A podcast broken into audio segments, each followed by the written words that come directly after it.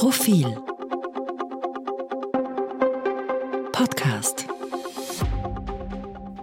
Sie hören den aktuellen Profil-Leitartikel, geschrieben und gelesen von Anna Thalhammer. Schuldig im Namen der Demokratie.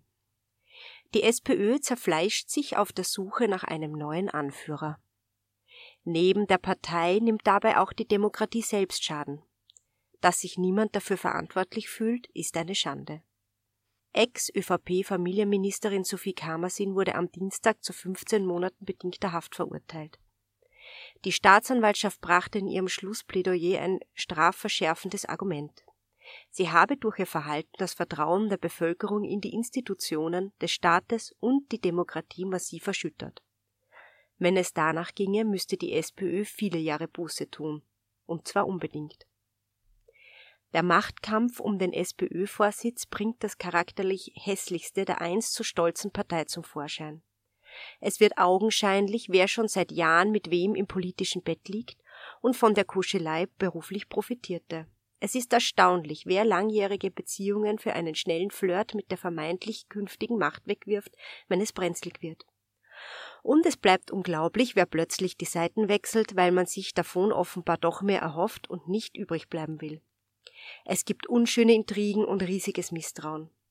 Noch bevor die Mitgliederbefragung um den Parteivorsitz überhaupt begonnen hatte, sprach man schon von möglichen Wahlbetrügereien. Klar, eine parteiinterne Abstimmung ist keine Nationalratswahl, aber trotzdem. Was ist denn von einer Demokratie anführenden Organisation zu halten, die derart über ihre eigenen Instrumente denkt?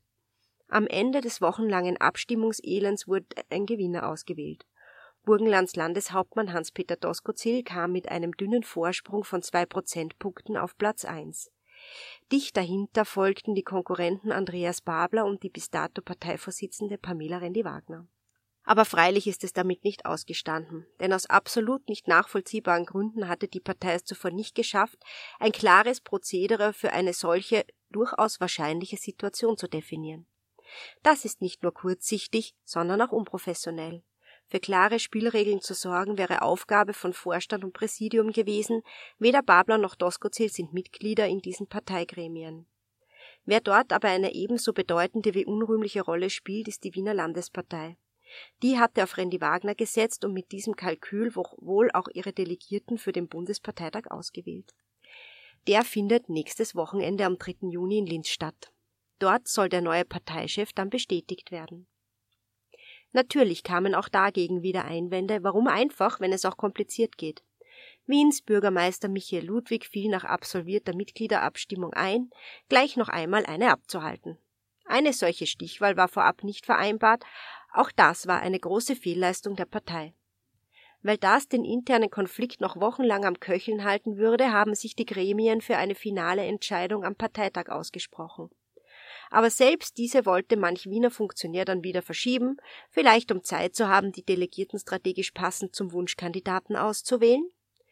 Das ist nach Randy Wagners Rücktritt neuerdings Andreas Babler. Zwischen Doskozil und Ludwig hat sich über die letzten Jahre eine große Abneigung angestaut. Das war nicht immer so. Es gab Zeiten, da marschierten Wien und Burgenland Seite an Seite.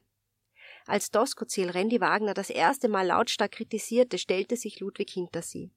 Ein Affront für Doskozil aus Wiener Sicht, aber logisch. Ludwig weiß, dass Doskozil nicht kontrollierbar ist und dass der Wiener Machteinfluss mit ihm an der Parteispitze wohl enden wollen wäre. Randy Wagner hatte sich dem Willen des Bürgermeisters aufgebeugt. Bundesgeschäftsführer Christian Deutsch war ihr zu Amtsantritt zur Seite gestellt worden. Der hatte für Ludwig zuvor schon oft die Kohlen aus dem Feuer geholt. Teils mit unschönen Methoden wie 2017 der Wien-interne Machtkampf zwischen Michael Häupl und Ludwig demonstrierte. Deutsch sorgte schließlich im Bund dafür, dass Wiener Interessen gewahrt blieben. Ludwig kann nicht verlieren. Doskozil will nicht verlieren. Babler will nicht verlieren. Am Ende verlieren sie aber alle an Reputation, an Ansehen und an Respekt. Wäre die SPÖ ein Unternehmen, sie würde mit einem solchen Ruf wohl kaum noch Mitarbeiter finden.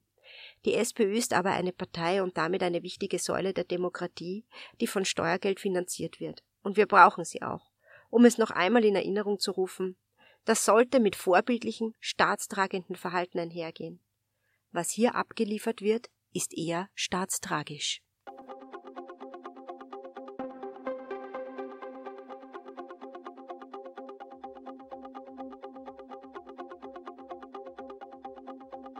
Mehr zum Thema auf Profil.at.